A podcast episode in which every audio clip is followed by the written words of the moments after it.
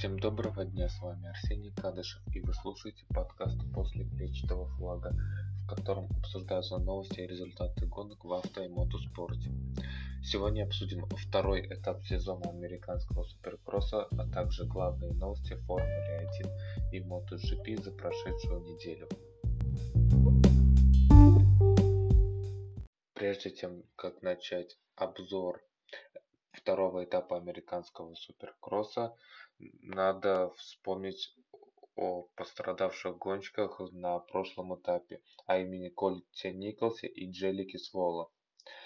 Колт Николс, к сожалению, сломал обе руки, ему потребовалась операция для этого, а также операция по пересадке кожи на спине из-за ожогов, поэтому, скорее всего, он не сможет вернуться до конца сезона Суперкросса. А Джеликс написал в своем инстаграме, что, скорее всего, вернется на третьем этапе в Сан-Диего. Также этап пропустил Джастин Брейтон из-за ковид-протоколов.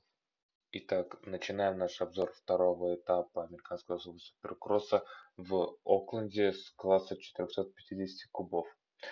Главным событием гонки стала победа Джей Джейсона Эндерсона, пилота Кавасаки, а также второе место Адама Плессингера. Да, они показали великолепную гонку, и Андерсон смог прервать долгую беспобедную серию, которая длилась с Атланты 2018 года, что означает отсутствие побед на протяжении почти четырех лет.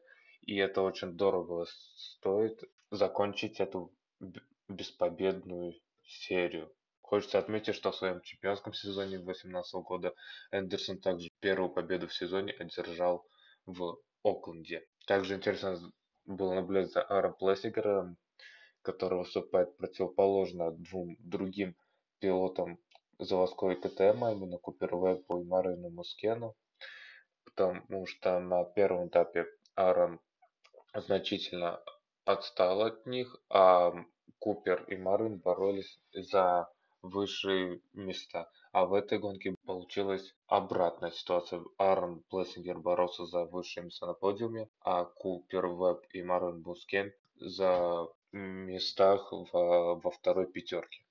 Очень тяжелый день был для лидера чемпионата Кена Роксона, потому что он упал в квалификации, и во время этого падения его чуть не переехал напарник по команде Чейз Эвстон.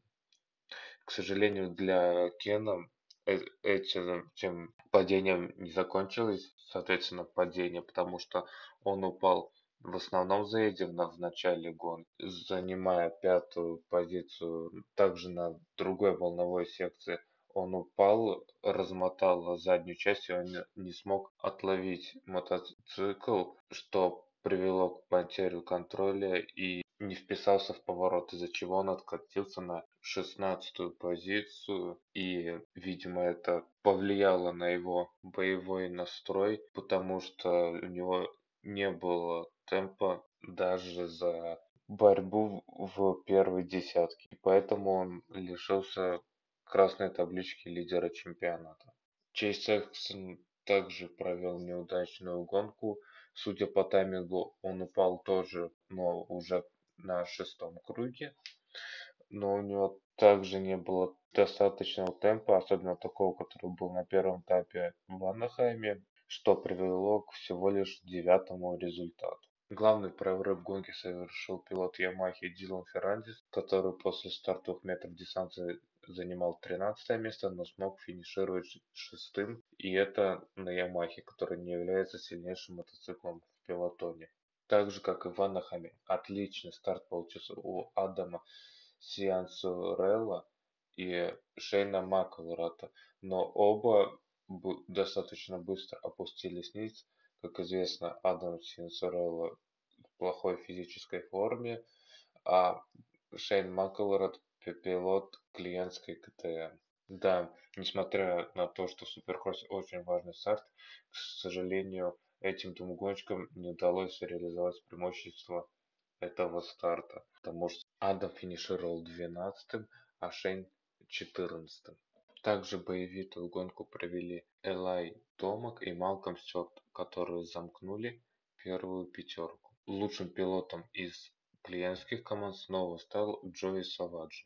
По сравнению с первым этапом, этап в Окленде не был таким зрелищным, но поскольку за победу боролся Джейсон Эдерсон и в итоге одержал победу, это дарит много положительных эмоций, потому что прервать беспобедную серию, длившуюся достаточно долго, как уже сказал, это очень дорого стоит, и может быть мы увидим прорыв Джейсона. К тому же он, если бы не Джастин Барша, мог финишировать вторым в первом этапе. Так что кто знает, может Джейсон сможет побороться за титул впервые с 2018 года.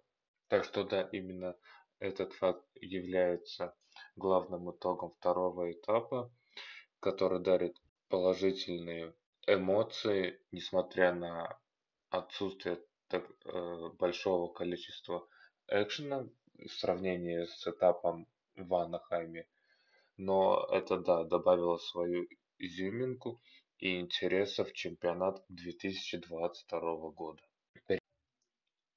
Переходя к классу 250 кубов, в нем основные обгоны были совершены за счет ошибок других. И главным таким человеком, который ошибался, которому тяжело далась гонка, это Джош Мото, который во время борьбы с Кристианом Крейдеком заглох, а также упал на волновой секции довольно эффектно и жестко, но похоже обошлось без травм, что хорошо и самое главное. В итоге Джо финишировал седьмым. Да, победу в гонке одержал снова Кристиан Крейг, упрочил свое преимущество в чемпионате, но его напарник Нейт Решер не смог показать скорости достаточной для подиума. Поэтому подиум по представителям остался неизменным, но Хантер Лоуренс и Сет Хэммекер поменялись местами. Как сказал сам Хантер Лоуренс, после гонки именно старт помешал ему бороться за победу. На что, с чем я согласен, потому что темп в гонке все-таки у Лоуренса и Крэга был на равных. И Лоуренсу по силу одержать победу. Ну да, надо улучшать старты.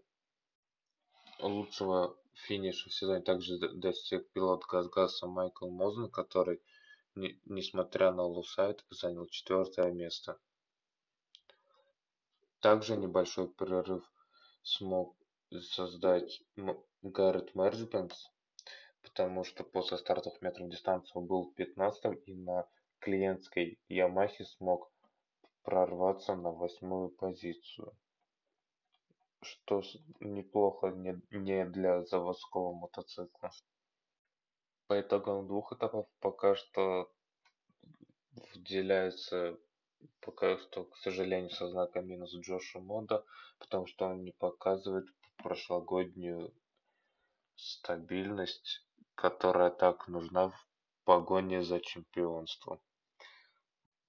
Отличный старт был у пилота клиентской Honda Винса Фризи, и благодаря этому он смог финишировать на шестой позиции, что хорош, является хорошим результатом для клиентской команды, потому что он был в этой гонке лучшим представителем клиентских команд. Так что да, гонка была про то, чтобы допустить как можно меньше ошибок, а не про то, чтобы как можно быстрее ехать.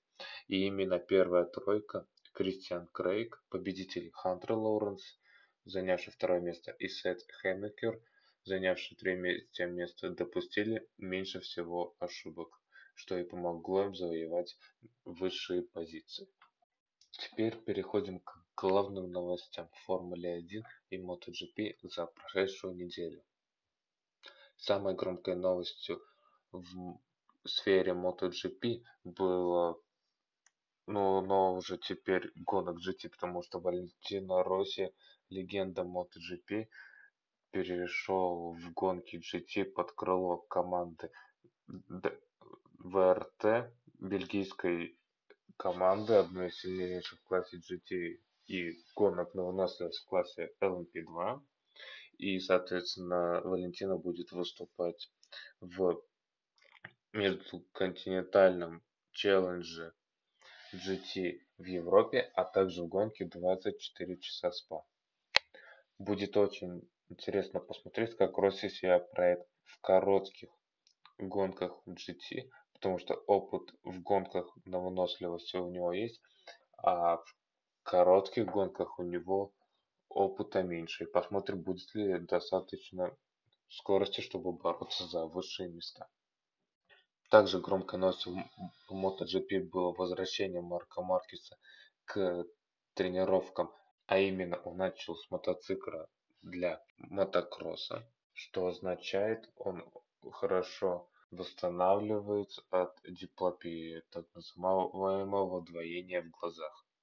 Поэтому пожелаем ему удачи и пусть он сможет восстановиться к первым официальным тестом MotoGP, которые пройдут в феврале в Малайзии. Также команда Грязини Racing представила команду в MotoGP на сезон 2022 года, и это ознаменовалось историческим событием, а именно таким, что главным владельцем и боссом команды стала женщина, а именно жена Паула Грязини, Надя Падовани. Поэтому да, семейный проект будет жить, несмотря на смерть Фауста Грязини от осложнений COVID-19. Проект будет продолжать свою историю и радовать гонками в высшем классе шоссейно-кольцевых мотогонок. Также хочется отметить, что раскраска мотоциклов Грязини Racing достаточно специфичная и к ней надо привыкнуть потому что необычное сочетание синего цвета, который очень похож на цвет, который использует заводская команда Hyundai, например, в ралли или туринге, и красных цветов Ducati. А в Формуле 1 команда Aston Martin назначила нового руководителя, и им стал Марк Грег, который возглавлял спортивное подразделение BMW в течение последних лет. Также произошли перестановки в руководстве Альпин, потому что был уволен исполнительный директор Мартин Будковский. Эта новость была неожиданностью, потому что Мартин пришел тогда еще Рено поста одного из инженеров Фиа и вот так вот неожиданно с ним расстаться в межсезонье перед но сезоном с новым техническим регламентом вызывает вопросы. Но посмотрим, что из этого получится. А также, где будет Мартин работать дальше.